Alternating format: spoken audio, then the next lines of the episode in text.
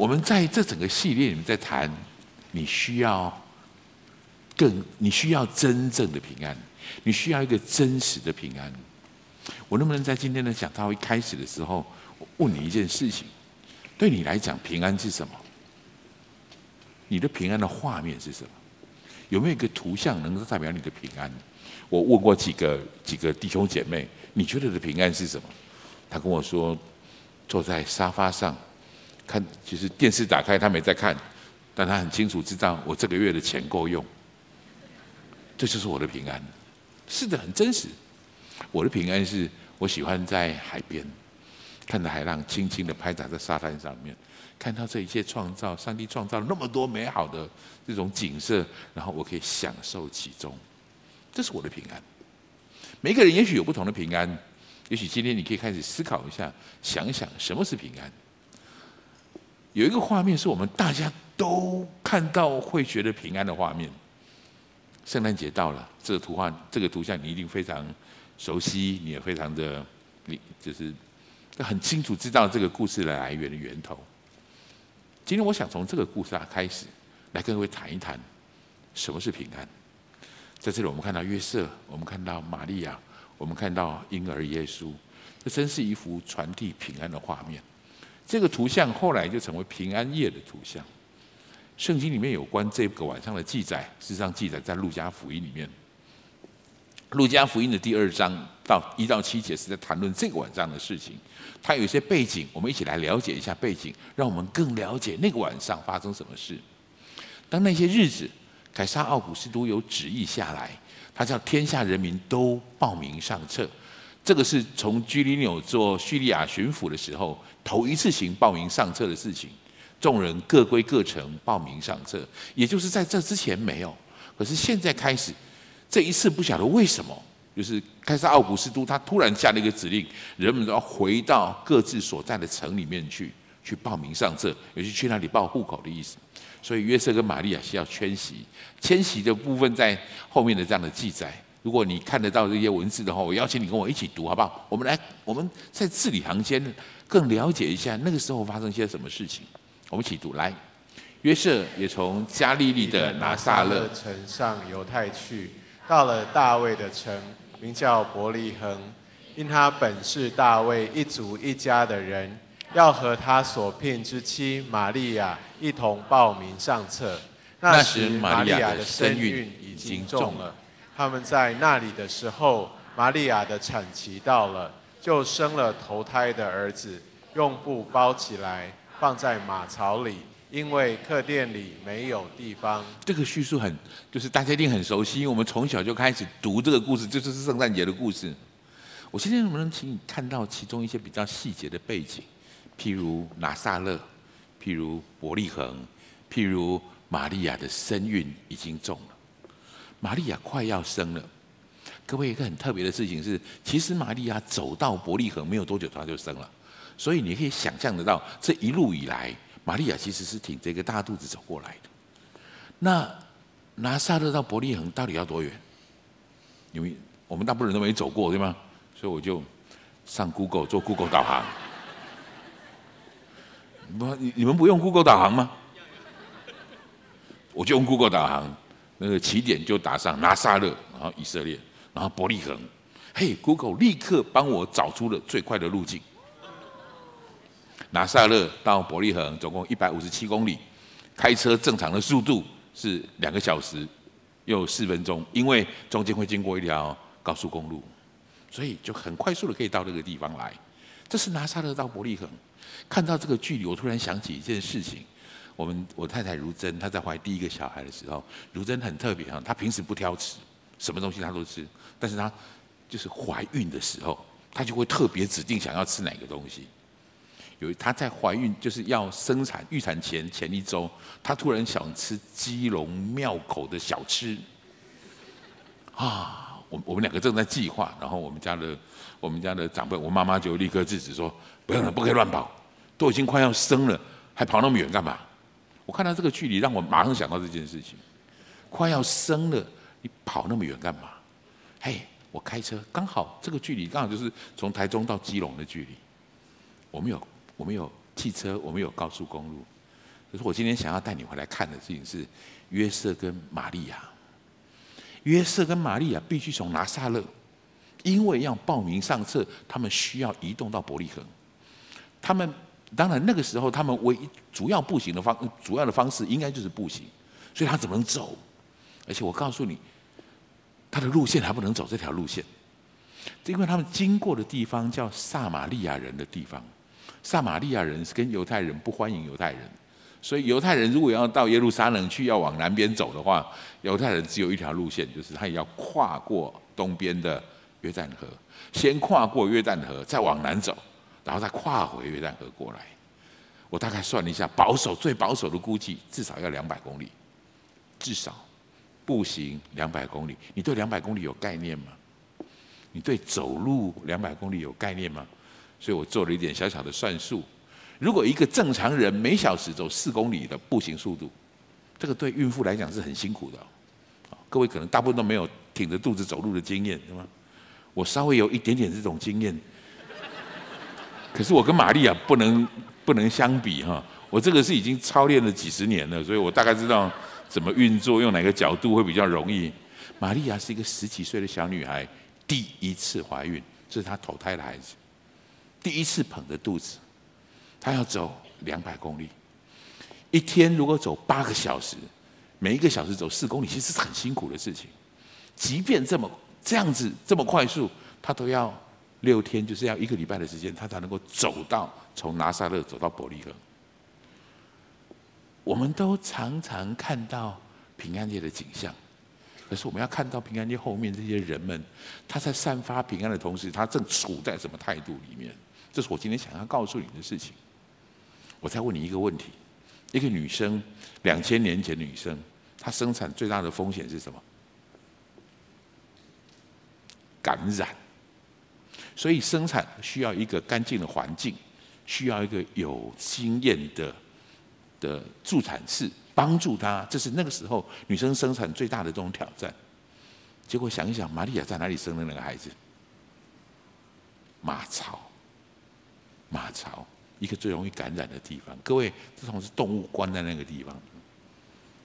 我今天想要带你看一下不一样的圣诞节的背景。现在你看到的，玛利亚其实经过一个很长途的跋涉，她其实很疲惫，她其实很累，结果她又被迫在马槽里面分娩。这对她来说确实是个压力，而且是生理上面的压力。我们来看看另外一个人，约瑟。其实约瑟。约瑟的压力一定不比玛利亚还小，你知道吗？约瑟现在看着这个孩子，又看着这个他的太太。这玛利亚虽然是他的太太，但是他还没有跟玛利亚同房过。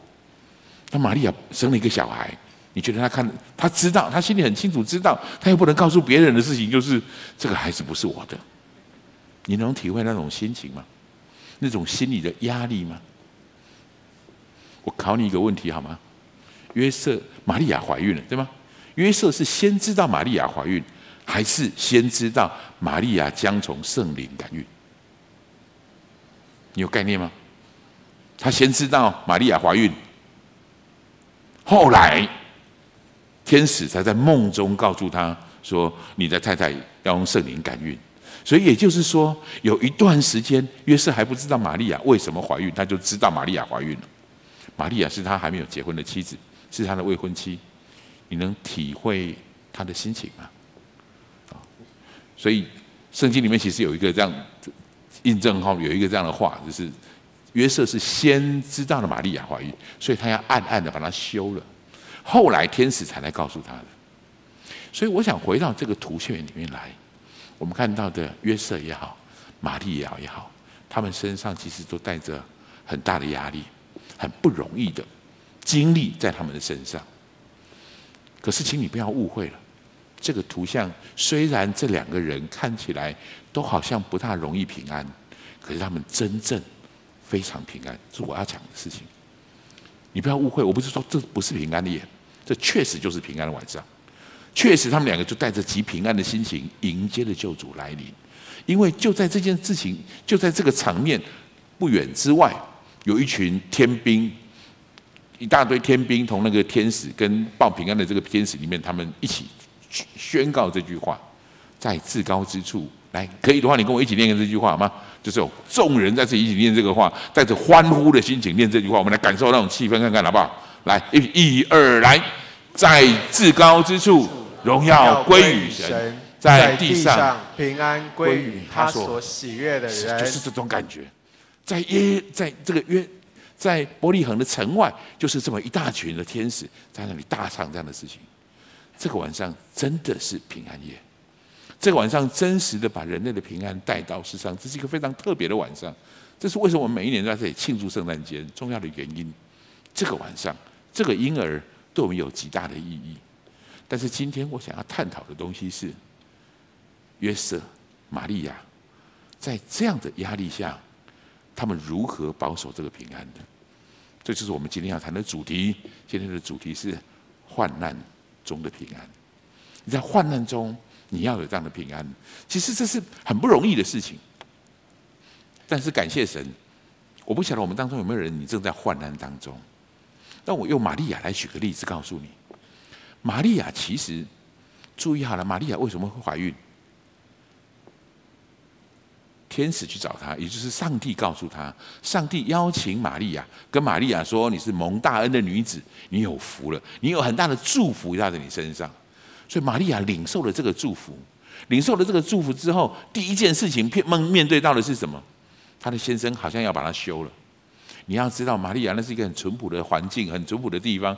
玛利亚光是感觉到约那个约瑟有要把她休掉的感觉，对玛利亚来讲就是一个很大的伤害了。所以玛利亚经过约瑟的约瑟，后来不是。也许玛利亚并不知道为什么约瑟真的就把她娶进门去了。她的肚子一天天大起来，然后她要长途跋涉两百公里的道路，两百公里的路，一路上一定是约瑟慢慢带着她。我不晓得，我我我在预备这个讯息的时候，突然这样想到，这两个人是新婚，虽然他们还没有同房同房，但是他们已经朝夕相处了。就是约瑟要照顾她，他们中间又隔着一件这么大的不容易处理的事情，因为他肚中的孩儿并不是约瑟自己的。如果你结婚了，你就知道刚结婚初期有没有一段很大的磨合期。我不晓得他们两个是怎么磨合的。他们来到约那个伯利恒，必须在那个马槽里面生产的时候，我能不能把时间停在这个地方？我们先停在正在马槽里面，然后玛利亚开始阵痛了，然后约瑟在旁边帮忙，然后一路上走得非常的辛苦。玛利亚再想起来。上帝给我这个祝福，说你是一个蒙大恩的女子，后世的人都要称你有福。请问你，他会不会怀疑？他会不会有这种想法？我答应上帝做这件事情，到底是好事还是坏事？上帝说我是蒙大福的女子，我怎么感觉我像是蒙大祸的女子？我要走那么远，我要忍受这样的眼光，我要在这个最不干净的地方生产。我想停在这个地方，问大家这样的问题：是不是你的患难有时候也在左右你？你的患难会不会带领你去产生一些不对的思考出来？但我很清楚的提醒你，玛利亚没有。玛利亚很清楚知道，她的心思意念从来没有被改变过，因为它里面有一个很重要的心，它这边有一个很重要的确据，它里面有一个患难中的平安在玛利亚身上。我刚才揣测这样的事情是：如果是一般人，如果你失去了平安，你很容易你的心思意念就会做出错误的判断。弟兄姐妹们，我能不能很清楚的告诉你，特别患难当中你做的决定特别重要。我再说一次，患难中的决定特别重要，因为它正在决定那个患难对你的价值和意义。我再说一次。患难中的决定特别重要，因为那个决定正在决定这个患难对你来说的价值。我举个例子来来说，我只是为了就是模拟刚才那样的情形。玛利亚如果她里面没有平安，她很可能做了这个决定。原来听上帝的话要忍受这么大的灾难，她在马槽里面的第一个决定可能就会是：我以后再也不听上帝说话了。我以后再也不听上帝说话。也许他做另外一个决定，生产这么辛苦，我要跑到这个地方来生产，我以后再也不要生小孩了。这些都是我们很容易在患难当中、在逼迫里面，或是在不容易的状况下面产生出的错误的信念，产生错误的信念。所以，一个患难当中的人如何保守？你有真正的平安，不做出心思意念能够被保护。玛利亚的秘诀是什么？玛利亚怎么做到这件事情？我想跟你说。整本整个，你谈到看到玛利亚，甚至圣经里面只要谈到玛利亚，你会发现她是很坚定的人。你看到她里面是真实有平安的人，她受过很多不容易承受的苦难，可是一直有个平安在她里面。为什么？我告诉你她的秘密。这是在路加福音一开始的时候，玛利亚被宣告说你要因圣灵感孕，然后玛利亚第一个感觉就是我还没有出嫁，怎么可以有这个事情呢？后来终究的结论，他说出他在他做他做了一个敬拜赞美的的诗歌，在这个敬拜赞美的诗歌的前面，他开始的话就是这一句话。我们一起读这句话好吗？来，玛利亚说：“我心尊主为大，我灵以神我的救主为乐。”如果你尊主为大，你就会把一切的主权交在神的手里，一切你会用祷告、祈求来把你的现况、把你的患难交在上帝的手里。如果你懂得以神为乐，你就会充满感恩的心，知道这一切都是上帝有美好的计划来带领。我相信这只是约瑟跟玛利亚可以撑过那一段很苦难的时间的的原因。保罗在这个部分做的比较清楚的描述。保罗用这样的描述来谈到这个事情，在腓立比书的四章六到七节，我能不能邀请你先读一下这个经文好不好？来，请。应当一无挂虑，只要凡事借着祷告、祈求和感谢，将你们所要的告诉神。神所赐出人意外的平安，必在基督耶稣里保守你们的心怀意念。请你在你的周报上面把那个“保守”两个字圈起来，思考一下这样的事情：你的心怀意念是不是在耶稣基督的保守里面？这个保守多么重要！在这个世上，我们有患难，就像我们今天的主题经文读到一样。一样，我们在世上是有苦难的，弟兄姐妹们，不要让苦难夺走你的心智，不要让苦难转移了你属神的心怀意念。一个真实患难中的平安，是耶稣基督可以，我可以靠着耶稣基督，把那个出人意外的平安释放在我的心里面。这是我们需要抓到的。然后我们更懂得每一个苦难。它背后一定有价值，患难的背后一定有价值。我在教会当中，特别我当牧师这几年，我看到很多很多的弟兄姐妹从跌倒、从困境当中爬起来。当你走回来的时候，再回去看那样的困境，你会发发现，那个困境事实上是我们生命当中非常重要的养分，是我们生命当中非常重要的补给。如果你用对的眼光来看待那些事情，所以。我能不能告诉各位，如果你正在患难当中，请你知道，这个患难一定有价值。你正在决定这个患难的价值，正在决定这样的患难的价值。玛利亚，感谢玛利亚跟约瑟，他们要经过两百公里的迁移。我们现在的后世看得出来，它的价值是什么？因为救主耶稣基督要在伯利恒降世，这是旧约弥迦书的预言。旧约的弥迦书里面这样说：“伯利恒的以法他，你在犹大诸城中为小，将来必有一位从你那里出来，在以色列中为我做掌权的。他的根源从亘古，从太初就有。”各位，这是为什么他们玛利亚需要挺着他的大肚子移动到伯利恒来？一个原因，帮助我们更印证耶稣是基督，就是那位他们一直盼望的弥赛亚。所以保守我们的心思意念，我们就会懂得怎么在苦难当中得到祝福。所以患难当中的平安，我们要享受的平安，有一个很重要的特质，帮助我们保守心思跟意念。第二个标题谈到的是拒绝抱怨。当你里面真的有平安的时候，你会拒绝抱怨，你不会在上帝就是在你的过程当中，在你患难的过程里面。抱怨，甚至我常常听到有些人抱怨，不止抱怨旁边的人，抱怨神，抱怨各种各种的样式。我想这么说：当你在患难当中，当你在不容易的时候，抱怨是很正常的，请你跟旁边说，抱怨是很正常的。但是你需要约束你的抱怨。我再说一次，抱怨很正常，可是你一定要约束它。为什么？因为抱怨会扩散，抱怨会长大，抱怨会越来越增加。让我举一些例子来告诉你。在神的面前，我们有两个态度：第一个是诉苦，第二个是抱怨。诉苦跟抱怨在本质上有很大的差别。我们可以跟神诉苦，我请你尽量约束自己，不要抱怨。这两个东西到底差别是什么？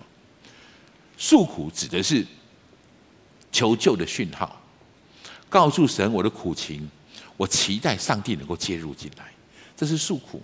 告诉别人我有多可怜，告诉别人我受了多么不公平的待遇，我正在接受什么样的熬炼。圣经当中的约伯记的约伯，其实就是很多的诉苦，但是诉苦大全大概就在约伯里面。当然，约伯有很多很很大很不容易的遭遇。事实上，圣经当中另外一个常常诉苦人是大卫，大卫常常跟上帝诉苦，他的诗篇有很多东西在告诉上帝的诉苦。但诉苦指的是是希望神介入，介入我现在的困难当中。但是抱怨呢？抱怨是一种怒气的宣泄，抱怨是强调自己的委屈，抱怨是希望找到需要负责的人。如果找不到人负责，最好就找神负责。抱怨是这个，抱怨是过分强调自己的委屈，希望有人为我的委屈负责。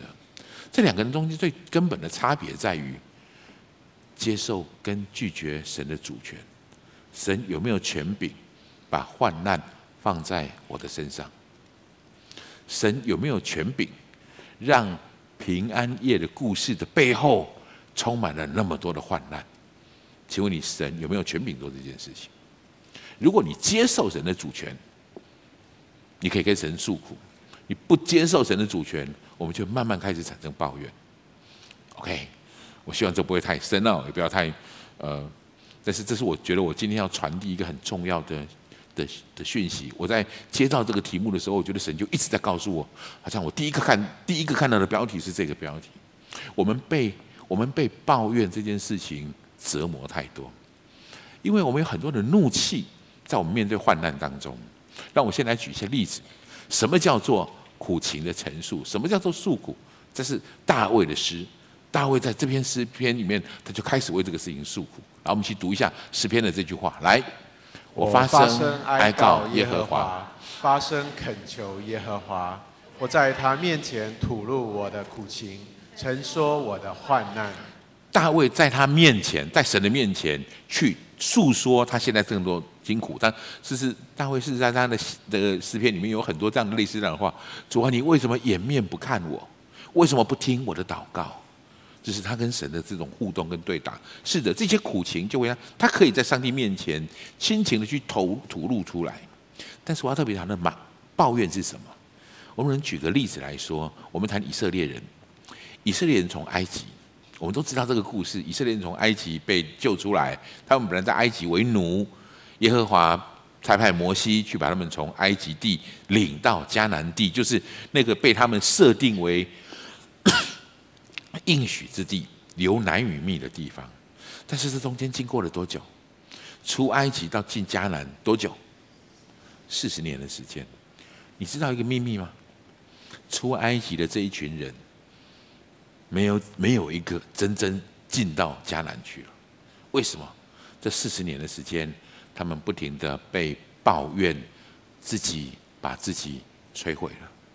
我举个例子告诉你，他们第一次一刚出来的时候，从埃及地刚出来，刚出来的时候，当然十灾，耶和华上帝显示了极大的能力，摩西显示了极大的能力，他们看了都很欢呼惊动。然后终于在第十灾，埃及的那些长老被被举杀之后，那是这些人真的可以从埃及走出来，他们欢天喜地的走。走走走走走，走到第一个难关，前面是红海，后面有法老的追兵，因为法老后悔了，好了，法老也要把他们再追回去，所以前面是红海，后面是埃及的追兵。以色列人来到这个地方的时候，他们第一次抱怨，记不记得我刚才说的抱怨的定义？抱怨是什么？过度强调自己的委屈，急着找人负责。他们怎么抱怨的？我们来看一下，这不在你的周报上，但如果可以，你看得到字的话，你跟我一起念一下，看看他们怎么抱怨的，好吗？他们抱怨的对象是谁？摩西，来，我们一起读。他们对摩西说：“难道在埃及没有坟地？你把我们带来死在旷野吗？你为什么这样待我们，将我们从埃及领出来呢？我们在埃及岂没有对你说过，不要搅扰我们，容我们服侍埃及人吗？因为服侍埃及人比死在旷野还好，是吗？这就是很典型的抱怨。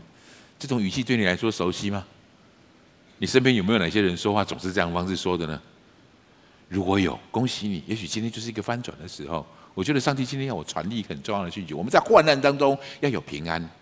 有时候我们里面本来有平安，但是不停的抱怨，让那些平安慢慢慢慢消失。你要抓住这样的平安，你要停止抱怨。以色列人开始这样的抱怨，他们并没有制止自己。各位，这只是他们的第一次抱怨，过红海的抱怨。经过这件事情的抱怨之后，摩西把杖举起来，红海分开。他们经过那个人类可能有史以来最大的神迹，想一想，那是不是一个震撼教育？两边那个水，红海在那里，然后他们走走走，走在红海当中，然后转头看看那些埃及的追兵。等他们走过红海然后，那个红海又合起来，埃及的追兵在那边全部都被绞杀，被淹死了。这是一个多大的胜利？如果你经过这个，如果你是当初的一员，你的生命会不会有很极大的改变？你会不会停止抱怨？我能不能告诉你，抱怨是一种习惯。如果你不刻意去制止，多大的神迹都不会停止你的抱怨。这是我今天为什么要特别提起来。我们必须彼此提醒，不止你自己如此，我能不能提醒你身边的人是如此？抱怨是怎么？看一下，他们经过没有多久，红海才被分开，以色列就立刻又开始抱怨了。这次抱怨什么？我们来读一下，来。到了马拉，不能喝那里的水，因为水苦，所以那地名叫马拉。百姓就向摩西发怨言说：“我们喝什么呢？”这次他抱怨我们喝什么？因为水是苦的，所以他抱怨我们喝什么？抱怨的意思是摩西都是你呀、啊，你把我们带出来，本来我们在埃及有东西喝，到这里没有东西喝了。哎，他们才刚经过红海，接下来抱怨并没有停止过。有了水喝之后，他就没有东西吃。上帝又玛纳，然后有东西吃不好，我们又没有肉可以吃，上帝就把鹌鹑又送来。他们一路被这样照顾，抱怨没有停止过。只要稍有不顺，他们就开始抱怨。你知道，这这个是在出埃及的出埃及的时候，等到到了民数记这个时候，他们已经开始接近要进到迦南地去了。这个抱怨之前他们的抱怨都是对摩西抱怨。这一次变本加厉，我觉得这个抱怨让他们产生一个很致命的后果，终究整代人留在旷野里面，没有进到迦南地区。看看他们怎么抱怨的，他们不止抱怨摩西，我再给你强调一次，请你跟旁边说这句话：抱怨会长大。如果你不去约束这件事情，他会夺走你应该有的平安的。我们来读一下民数记里面的这句话吧，来，就愿读神和摩西说。你们为什么把我们从埃及领出来，使我们死在旷野呢？这里没有粮，没有水，我们的心厌恶这淡薄的食物。这是他们的抱怨，不停的长大，不停的长大，终究他们本来抱怨摩西，现在连神都抱怨进去。所以你看到了吗？你们为什么把我从埃及？这指摩西跟上帝。各位，我们要小心，不要。进到这样的网罗当中去，我们要真实的在患难中得着这种平安。如果这样看起来，你就会发现一件事情：得到平安容不容易？如何得到真实的平安？平安容不容易？我请我请你好好，就是我很希望你思考一下这样的问题，特别在患难当中的平安。如果你是约瑟，或是你是若你是玛利亚。你觉得你在那个时候容易得到平安？还有平安如此的重要，我们世人是不是一直不停的在追求平安？平安是不是我们可以追求来的？平安是我们可以操练来的？其实世界世界上很多地方都在讨论我们怎么得到平安，有很多方法告诉你怎么得到平安。我刚开始接触到，就是我需要有平安的时候。其实有人教我坐在床上，然后把两只腿盘起来，然后用特别的呼吸，然后寻求一个心灵的平静，我就会得到平安。这是我第一次，我记得小学五六年级的时候，我开始寻求这样的平安。后来，当然，我们举个例子，在所有古籍的经典里面，我觉得这可能是一个很典型的例子。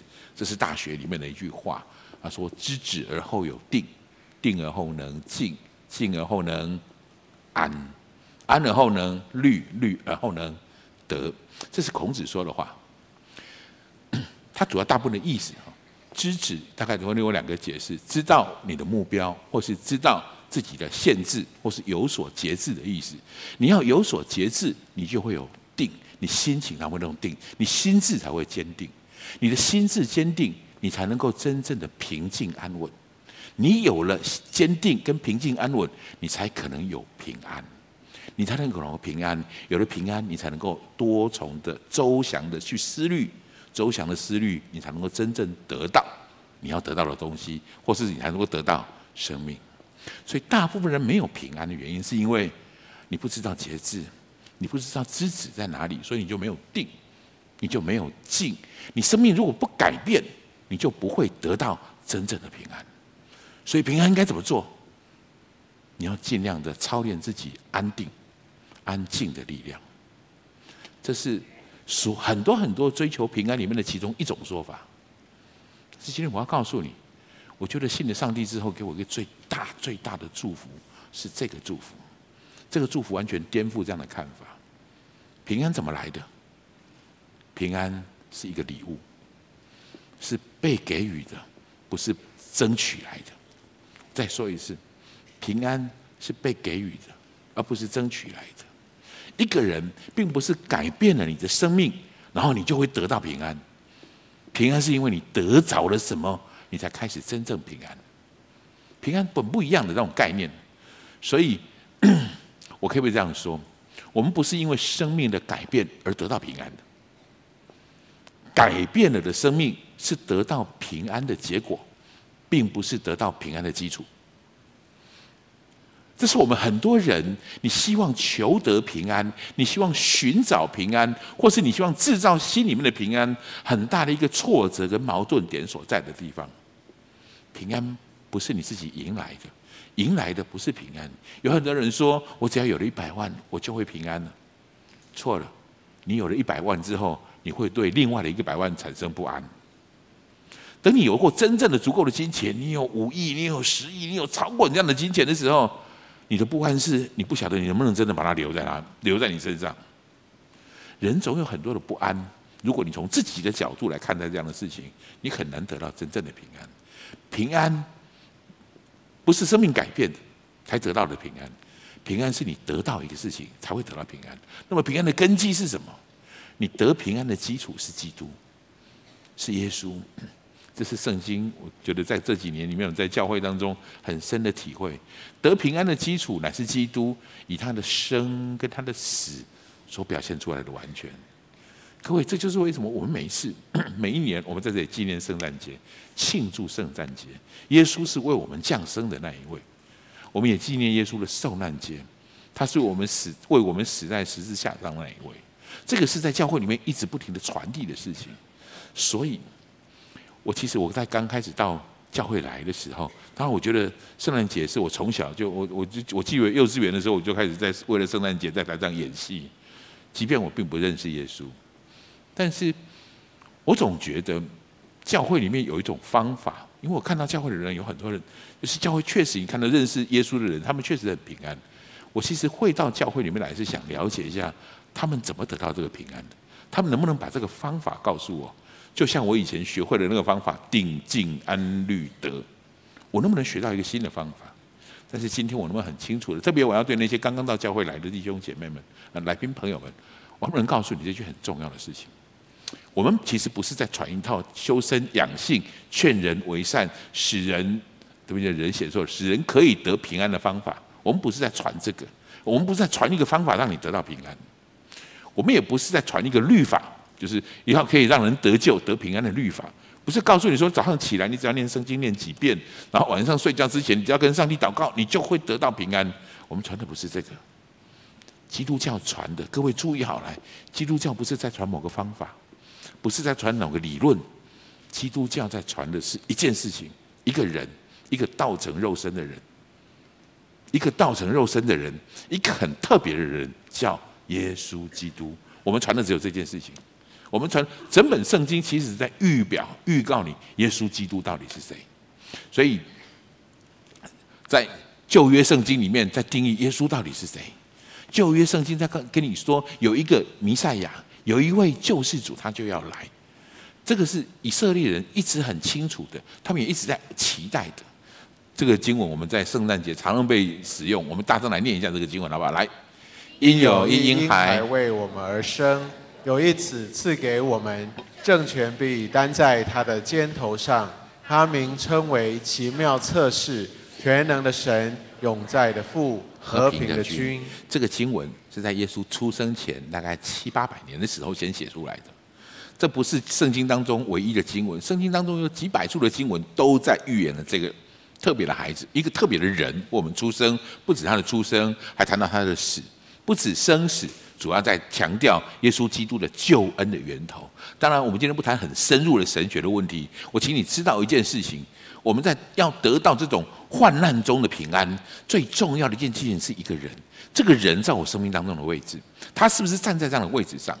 耶稣这个人，他之所以被称为是基督，第一个称呼耶稣是基督的人，这点我可能需要稍微解释一下。现在全世界都知道耶稣是基督。基督是旧约圣经里面预言的这个弥赛亚救世主，但是真正第一个喊出耶稣是基督的人是耶稣的门徒彼得。在马太福音里面有一个很很特别的这个记载哈，很特别的记载。耶稣先问他们说：“你们大家说说看，我是谁？”大家就猜来猜去啦。你是你是施洗约翰啊，或者你是一个先知啊？只有彼得说一句话：“彼得说你是基督，是永生神的儿子。”对我们来说，我不知道你这句话的震撼力会不会震撼。如果你了解以色列的背景，你会知道这句话其实是一个非常令人震撼的事情。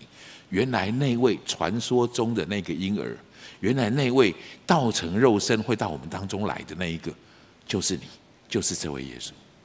耶稣听了彼得说的这句话，耶稣立刻称赞彼得，跟彼得说：“这不是属血气的只是你，这是我在天上的父指示你的。”这个经文很重要。这个经文其实，如果你读这个经文的话，你背后了解很重要的事情，就是耶稣是基督这件事情，是从万古以来一直流传下来，他们所期待的。我们一起读这个经文好不好？来，耶稣说：“你们说我是谁？”我是谁？西门彼得回答说：“你是基督，是永生神的儿子。”你是基督，是永生神的儿子。所以我要告诉你，平安是一个礼物。这个空格，请你写上去，它来自耶稣基督。请你特别在这个空格上面不要写耶稣而已，请你务必一定要写上耶稣基督，因为基督就是弥赛亚，基督就是救世主，基督就是耶和华的高立者，这是他的身份。因为他拥有这个身份，他能把真正的平安赏赐给我们。圣经里面提到这样的话，在提摩太后书里面这样的话，我们来读一下这个经文，好不好？来，神救了我们，以圣召召我们，不是按我们的行为，乃是按他的旨意和恩典。这恩典是万古之先，在基督耶稣里赐给我们的。万古之先，请你把万古之先圈起来好吗？想一下这件事情，也知道一下这件事情。我们今天在这里迎接庆祝圣诞节，这位耶稣并不是两千年前那个晚上才存在的，那个晚上是他道成肉身，成为一个婴儿来到我们当中的。但是在此之前，在万古之先，约翰福音里面用太初这个时间点概念点来说明，这是在所有的事情还没有创造以前之前，耶稣就存在那里了。这所以我们会在这样庆贺。所以我们庆贺这件事情，庆贺这位道，这位神的本身，他成为肉身，成成就了他祝福的救赎的这个祝福的计划。所以在这个部地方，我们看到他是万古之先就已经存在了。马太福音里面的这个话，这个就是那个天使在梦中跟约瑟说的话。天使跟梦中在约瑟里面说的话啊。所以来，我们去读一下这个话吧。来，他将要生一个儿子。你要给他起名叫耶稣，因他要将自己的百姓从罪恶里救出来。这是天使跟约瑟说的，说玛利亚，第一个他是玛利亚，第一个他是玛玛利亚要生一个儿子。啊，就是约瑟在这个时候开始接受这个事情。特别你注意到了吗？我刚刚讲的这些圣诞节的故事里面，玛利亚第一个，加百列天使长亲自去拜访玛利亚，告诉她你要怀孕，这个小孩要叫做耶稣。后来主的使者又到约瑟的梦里面去，告诉约瑟说你要把那个怀孕的玛利亚娶回来，因为你要你要给他取名叫做耶稣，他要。把自己的百姓从罪恶里救出来。事实上，这句话是“耶稣”这个字原本希伯来文里面的意思。我想告诉你这件事，我花那么多呃时时间陈述这件事情，我很希望你了解，耶稣不是普通人。请你跟旁边说这句话：耶稣不是普通人。我们为什么在这？我刚刚说我们在传的其实是一个人，传谁？传耶稣基督。这个人不是普通人。你如果仔细想一想，你就会发现，我们不知道他确切的生日是哪一天。我顺道一提，十二月二十四号并不一定是耶稣的生日。我们知道圣经里面并没有提到耶稣生日在哪一天，我们只是需要有一天的时间来纪念庆祝这件事情，所以就把它定在十二月二十四号。我们不知道他是哪一天，但是我们知道的事情是。我们知道的事情是，他的降世为人，旧约圣经当中有清楚的预言，有非常清楚的预言。我们现在可以查考起来。我们也知道一件事情：耶稣不是普通人。他在出生之前，上帝透过不同的人，用不同的方法，分别通知了他的爸爸跟他的妈妈。他的父母都很清楚，知道这个孩子很特别。他的父母都很知道这个孩子很特别。各位，就是因为他的父母都知道。这个孩子很特别，他们才可以在患难中享受那个平安，享受这个这个平安之子，可以在那个晚上，对他们来讲那么艰难的晚上，把这样的平安传递出来。耶稣不是普通人，耶稣这个孩子长大之后，我能不能告诉你，他越来越不普通。普通人不会这样说话，哪一个正常人会说我是道路、真理、生命？哪一个？哪一个正？你有看过哪一个正常人说这种话吗？说说。我就是生命的粮，我的肉是可吃的，我的血是可喝的。哪一个人会这样说话？我与父原为一。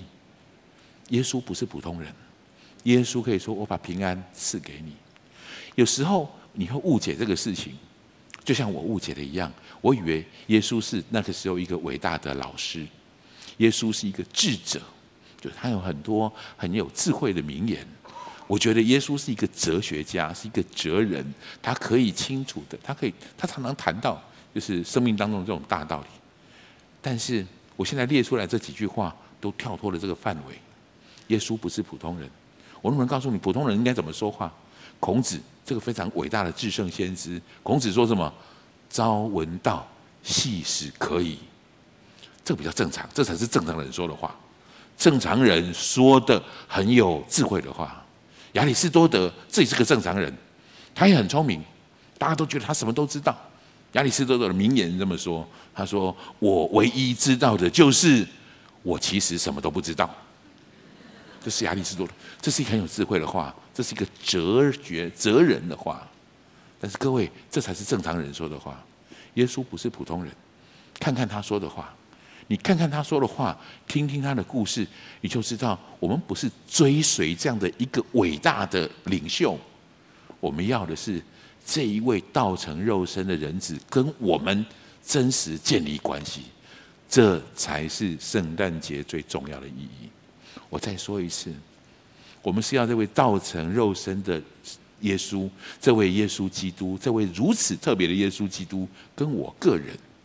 建立真实的关系，这才是我们庆祝圣诞节最重要的一件事情。因为他要把耶稣，好，OK，我把这个事情讲完。哦，讲到这个我很兴奋。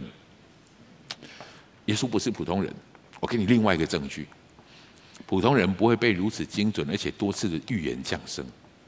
旧约圣经一直在讲这件事情。更难的一件事情是这个：无比隆重的、持续的，让世人一直庆祝他的降生。请问你去年有没有庆祝圣诞节？前年有没有庆祝圣诞节？你知道你明年还会继续庆庆祝圣诞节吗？这件事情不会停的。我在我还没有信耶稣之前，我刚跟你说过了，我圣庆祝圣诞节的时候是我幼稚园的时候，我在台上演耶稣。不不，我应该把它讲完。养耶稣传，我是演那那个东方博士拿着拐杖的那个小朋友在那里做，因为耶稣是躺在地上的嘛啊，我是演那个，我我那时候就开始在过圣诞节，我甚至不认识他。你能不能想一想这样的事情？有哪一些？有哪一个人？人类有史以来哪一个人让人们这样子庆祝他的生日？如此隆重的，跨种族的、跨国家的、跨地区的，现在全世界不管哪个地方都在庆祝圣诞节。我们台湾话把它定义名字嘛，对吧？他们讲圣诞节怪怪的，他们现在叫做耶诞节。谁的生日？跟你旁边说耶稣的生日。所以我要说，没有全世界没有一个这样的人。如果你想想，全世界历史历代有人类以来那么多的伟人，那么那么多的伟人，秦始皇很伟大吧？统一中国，你知道秦始皇哪一天生的吗？没有人庆祝了，没有人庆祝了。现在全世界唯一一起庆祝的只有就一个人，所以这个人真的很特别。我花这些篇幅跟你说耶耶稣很特别的原因，在告诉你，你要知道从他手上接到的东西是如此特别。也只有他能够说这样的话，而且他说这个话跟别人说的不一样。他这个经文里面说：“我所赐的不像世人所赐的。”我花那么多时间就是要告诉你这件事情，他的特别，他给的耶稣特别告诉你，这是我给的，这个是耶稣基督给的，他跟别人给的完全不一样，因为只有他给得了。平安不是你赚来的，平安。是你获取的、得到的。我们来读这个经文好吗？这是很典型、很耶稣留给我们的平安。来，我留下平安给你们，我将我的平安赐给你们。我所赐的不像世人所赐的。你们心里不要忧愁，也不要胆怯。你们心里不要忧愁，也不要胆怯，因为我所赐的这个我，就是我刚才告诉你。不是凡人的，不是普通人的。耶稣基督，他能够把这样的平安真正给你。你如何得到？第二个空格，能不能请你填上去？这么伟大的人，这么特别的一个人，一个道成肉身，一个在万古以前就已经存在的人，他把这个礼物给你的方式，并不是告诉你你要达成哪个目标，并不是告诉你你要有多么成熟，并不是告诉你你要多么圣洁。当然也没有叫你抽奖。没叫你玩游戏赢得这个礼物，没有。耶稣说：“我把平安赐给你们，各位白白的赐给你们。”他还补充了这样的话，他说：“我们一起读这个话，太经典了。来，你们祈求，就给你们；寻找就寻见；叩门就给你们开门。”这是耶稣自己说的话。他要把这样的救恩、真实的平安给你。这个给你是什么方式？白白的给你，你只要。当然，这个所谓的“白白”，指的就是你可以用对的态度去领受。所以我把这句话讲完。这个礼物的价值不在乎我们的付出，不是我们付出得到什么，而在乎我们的态度。请你跟旁边说这句话：态度很重要。面对这件事情的态度很重要。我很惭愧的跟你说这件事情。这个道理我在很早以前就懂，我可能在十几岁的时候我就听过这样的道理。那个时候我坚持不相信，我不相信的原因是因为天下没有白吃的午餐，我真的是很白痴。我因为这样其实蹉跎了很多年，很多很多年，我总觉得这个一定有后面有什么特别的陷阱，或者后面我不大够，我不够认识耶稣。后来感谢主，我认识耶稣了，我接受了这个礼物了，我今天可以很平安的，很高兴的。很后悔以前没做到，用那种忏悔的心来告诉你这件事情，这是真的。这个礼物你可以真正的拿到的。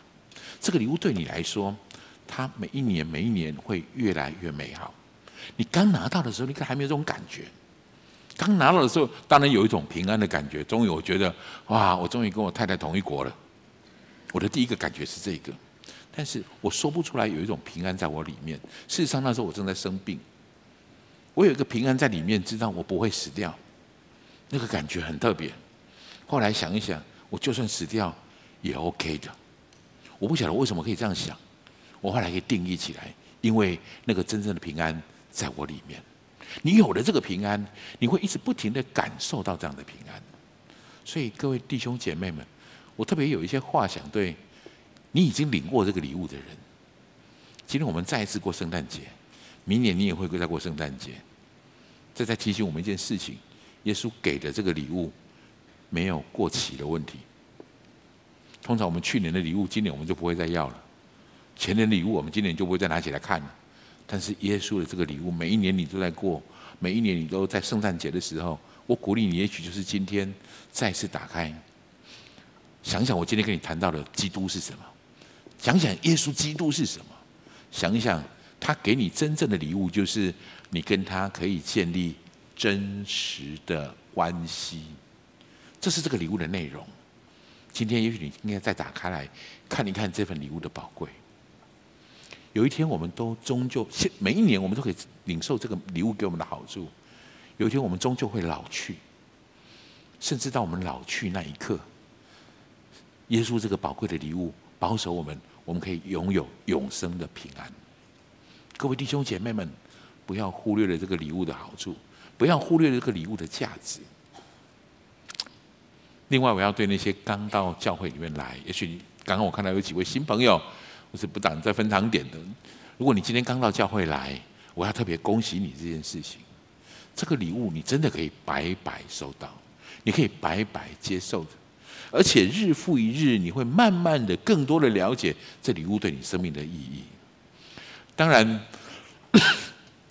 如果你是刚到教会来，我们刚才呃周报上面正在报告，我们正在推推广亿万，你还没有参加过亿万营会的挥挥手好吗？或是你听不懂亿万营会的挥挥手好吗？OK，有一些人，如果你我真的很鼓励你参加我们的亿万营会，就在下个月的月初，这个这一个营会。它的正式的名称叫做“遇见神的营会”，遇见神，让我们真实领受这个礼物对我们的意义是什么？这个礼物礼物对我们生命当中有什么特别的好处？你可以在那边大概看到一点端倪。如果可以，我鼓励你，待会可以报名。呃，结束的时候你可以找人报名这件事情。总之，没有接受过这个礼物的人们，我要祝福你，你今天开始收到这个礼物。另外，对于那些已经接受过这个礼物的弟兄姐妹们，祝福你今天再次检视这份礼物的珍贵。这是我今天要传递给你的讯息。最后，我要说一句话，这句话叫做“祝你圣诞快乐”。圣诞就应该快乐。你收到这个礼物过吗？如果你没有收到，你今天会很快乐，因为你要开始收到。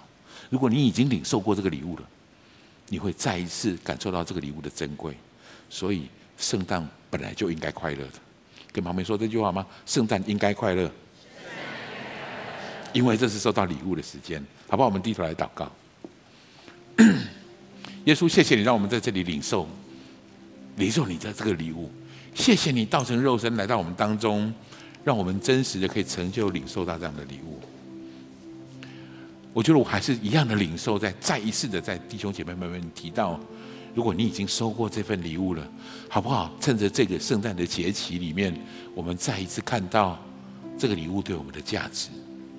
请容许我再一次强调这件事情：耶稣基督最在乎的事情，不是有多少人庆祝他的生日；耶稣基督最在乎的事情，不是圣诞树有多高，灯光有多么绚烂。华丽，不是我们有多少的交换礼物。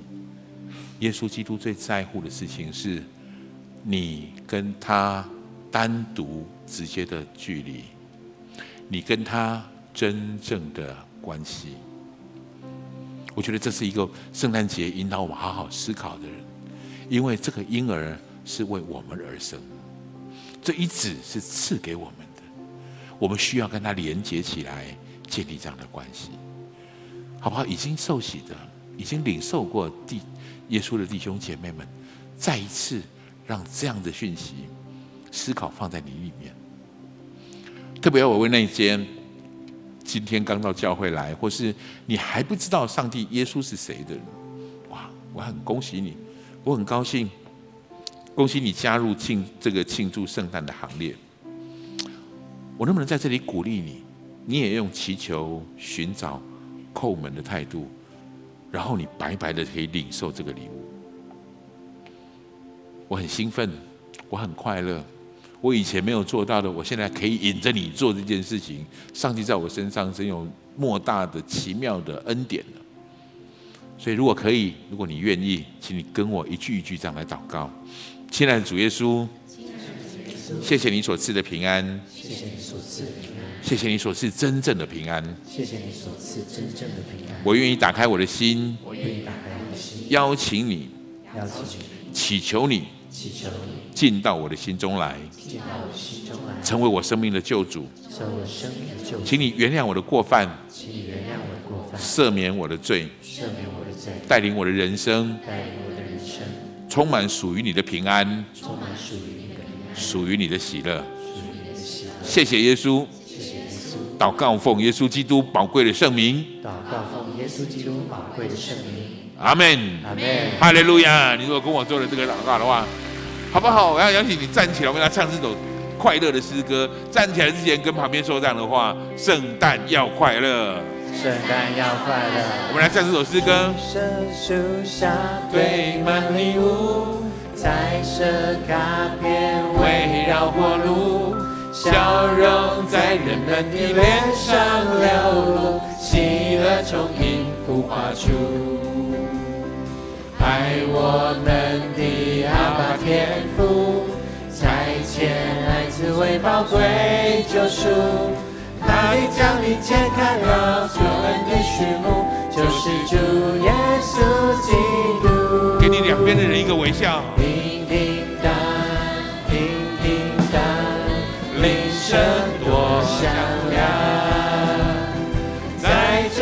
说你光彩之中。我禁不住歌颂，叮叮当，叮叮当，铃声多响亮，在这永恒的应许中，耶稣是最美的礼物。在这永恒的应许中，耶稣是最美的。谢谢你在永恒的应许里面，耶稣基督，你是最美的礼物。谢谢你让我们在这里领受这样的祝福。主愿在至高之处荣耀归于神，在地上平安归于你所喜悦的人。我要祝福我们在场的每一个弟兄姐妹，线上收看的每一个弟兄姐妹，或是在视频当中一起观赏的弟兄姐妹和来宾朋友们，我们都成为神所喜悦的人。以致我们领受这个真实的祝福，真实的平安。谢谢主，我们这样的祷告祝福，奉耶稣基督宝贵的圣名，阿门。阿门。拍掌柜荣耀给神。